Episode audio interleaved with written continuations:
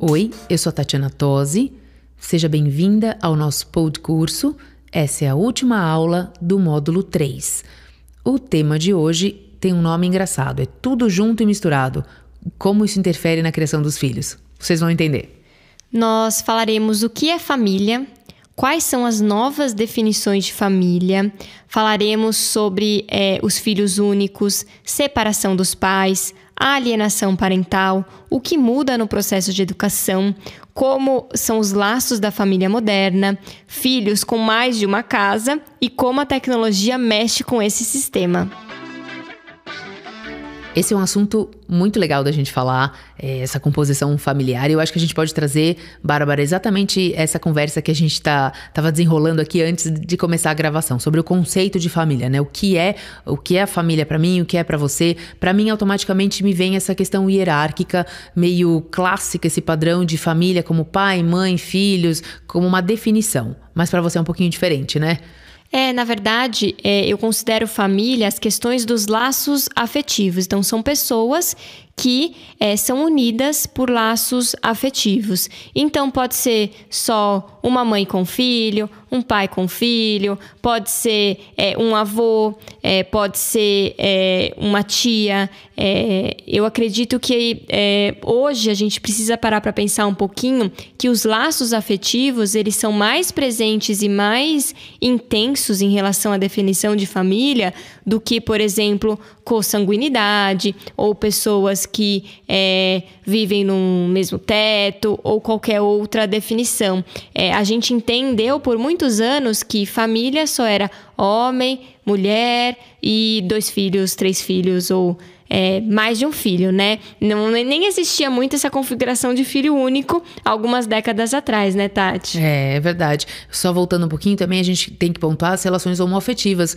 que elas hoje têm uma, uma presença cada vez maior e é uma nova configuração de família. Também traz aí uma nova estrutura familiar dentro desse, desse contexto sociológico. É até uma informação interessante, as escolas, eles, elas mudaram a forma como eles comemoram Dia das Mães, Dia dos Pais, não é verdade, Tati? Hoje eles fazem muito Dia da Família, porque tem muita criança que não tem mãe, tem muita criança que não tem pai, e eles percebem que essas questões dos laços afetivos, eles são muito importantes.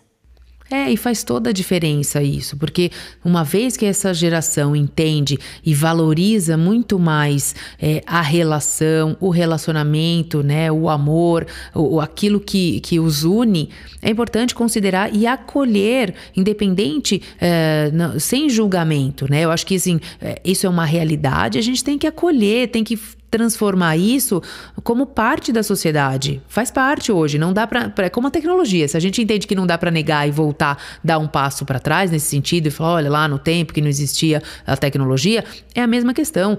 O perfil das relações familiares, ele vem mudando de forma concreta. É real essa mudança. Então tem, faz parte.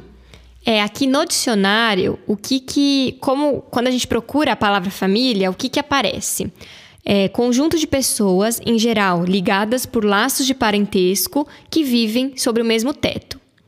É, mas é interessante essa definição, né? A primeira, é a primeira coisa que aparece no dicionário. Mas quando não mora no mesmo teto, deixa de ser família, é interessante a gente parar para pensar um pouquinho sobre isso, né? É, e ao contrário também, o fato de morar sobre o mesmo teto significa que é família? Pois não, é, é não, não, necessariamente. Não necessariamente é, então, é, é, justamente o que une, né? O que configura a família moderna? O que, que realmente, qual é esse ponto em comum, essa intersecção para que fique configurado o que é família pelo que a gente está vendo aqui, uh, no meu ver, é isso, é o laço afetivo mesmo. É o, a intenção de, de, de criar essa célula, independente do lugar, né? Se eu moro aqui, uh, em casas separadas, mas a intenção de ter esse vínculo, ela existe. É, e hum, continuando aqui no dicionário, ele cita pessoas do mesmo sangue ou não, ligadas entre si por casamento, filiação ou mesmo adoção, parentes, parentela. É, é um pouco disso que a gente está falando é, em termos de definição. É, não necessariamente precisa ter o mesmo sangue para se constituir família. E tem muitas, muitos estudos que falam que o laço, como o laço afetivo, ele é considerado mais importante do que esse laço consanguíneo, tem muitas pessoas que não consideram a família de sangue como família, e sim a família que foi criada ou é, o contexto que essa pessoa foi inserida e se sentiu vinculada, se sentiu ligada, acolhida. E a gente precisa parar para pensar que tem um pouco isso e a gente precisa entender, porque ficou um pouco confuso mesmo, não se tinha dúvida. Se você perguntava há 50 anos atrás o que é a família, eles definiam com muita clareza, né? Ah, minha família é meu pai, minha mãe, meus irmãos, meus avós, era muito claro. E hoje esse conceito, ele é muito mais amplo. É, foi fragmentado, né, de acordo com com a necessidade das pessoas se relacionarem. Então, eh, o nome foi usado, mas para diferentes formas de se relacionar. Mas uma coisa que está muito ligada a isso, que é como consequência desse, desse movimento, que também de, de anos para cá, na evolução, na história da, dos casais, na história moderna, né, da evolução das famílias, antes tinha uma configuração de muitos filhos nos casamentos, né, por, por uma questão, até porque permitia a sociedade, permitia isso. Com o, o passar do tempo, isso foi ficando um pouco mais restrito e existe uma tendência cada vez maior para a opção, né, casais optarem conscientemente por ter um único filho. Que o filho único ele também muda todo esse sistema familiar, porque uma vez que um filho único é, ele não tem ali irmãos para compartilhar, irmãos, o, o, vínculo às vezes se perde, né? Então, ele, ou ele constitui uma nova família, ou aquela família que dos ancestrais acabou, depois que ele perde uh, os, os parentes, ele meio que fica, uh, pode ficar sozinho. Por isso que os filhos únicos têm uma tendência de considerarem amigos como família, que aí entra de novo nessa roda da discussão porque que hoje mudou também um pouco essa configuração. É, eu queria só trazer um pouquinho aqui um dado histórico. É, a gente comentou um pouquinho sobre isso lá no módulo 1, um pouquinho no módulo 2 também, mas é só para trazer, para exemplificar. É, a família, a figura da família do Brasil, ela teve uma influência romana, é, proveniente do, do antigo luso brasileiro, né? Dos portugueses também, da nossa colonização a gente tinha muito forte a questão do pátrio poder, que era fundada por uma família patriarcal, onde o homem ele tinha o chamado é, poder pater que significa que ele tinha autoridade sobre os filhos e a esposa. Só o pai exercia o pátrio poder.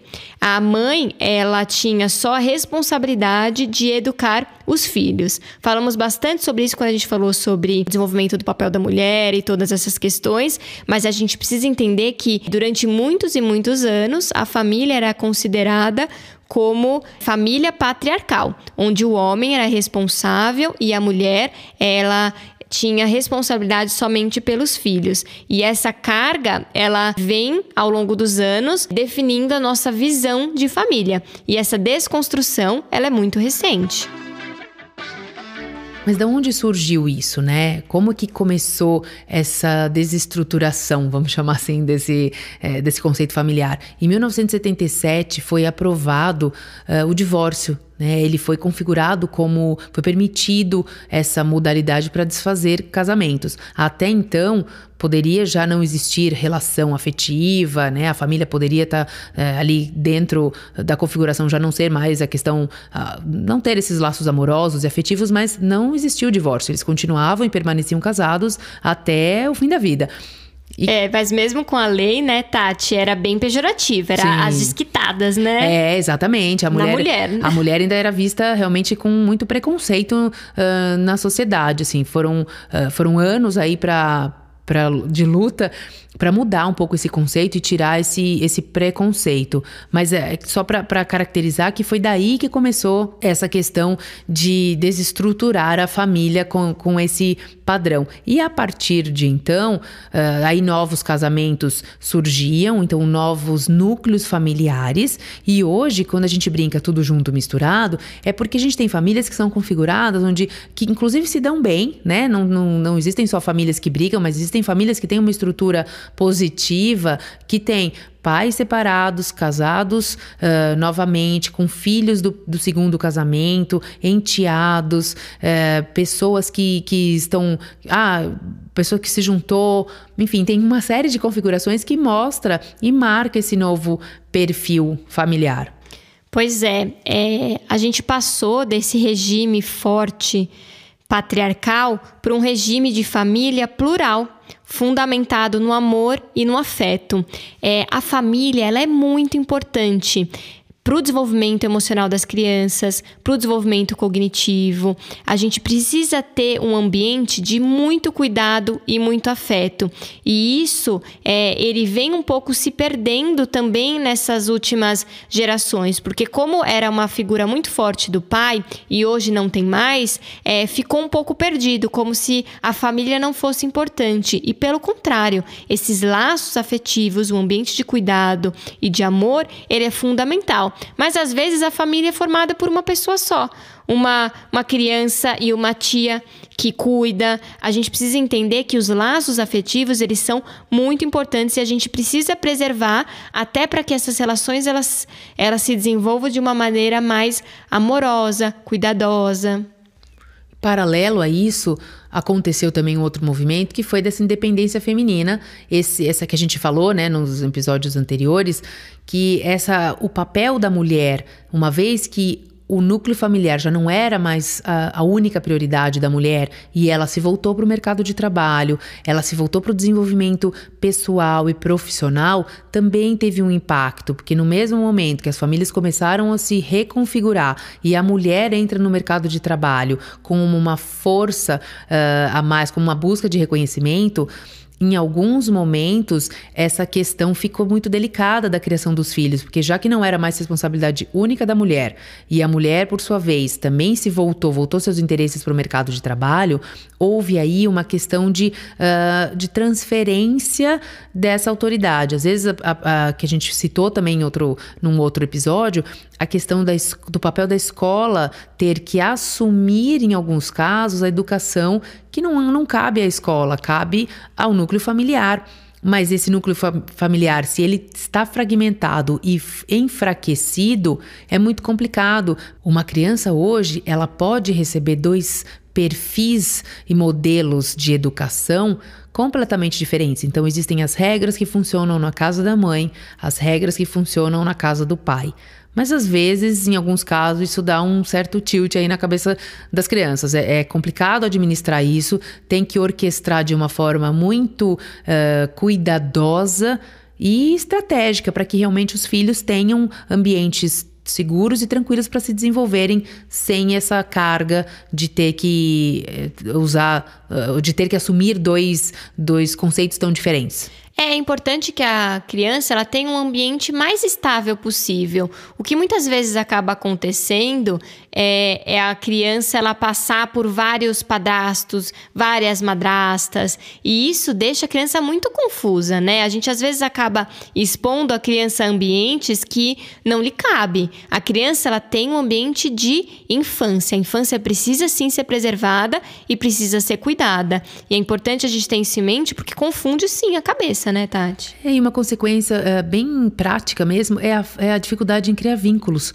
Porque uma vez que a criança não consegue criar vínculos com essa figura paterna ou materna, ela também leva isso para a vida não só adulta de trabalho, mas para a vida emocional dela, né? Para a vida uh, afetiva.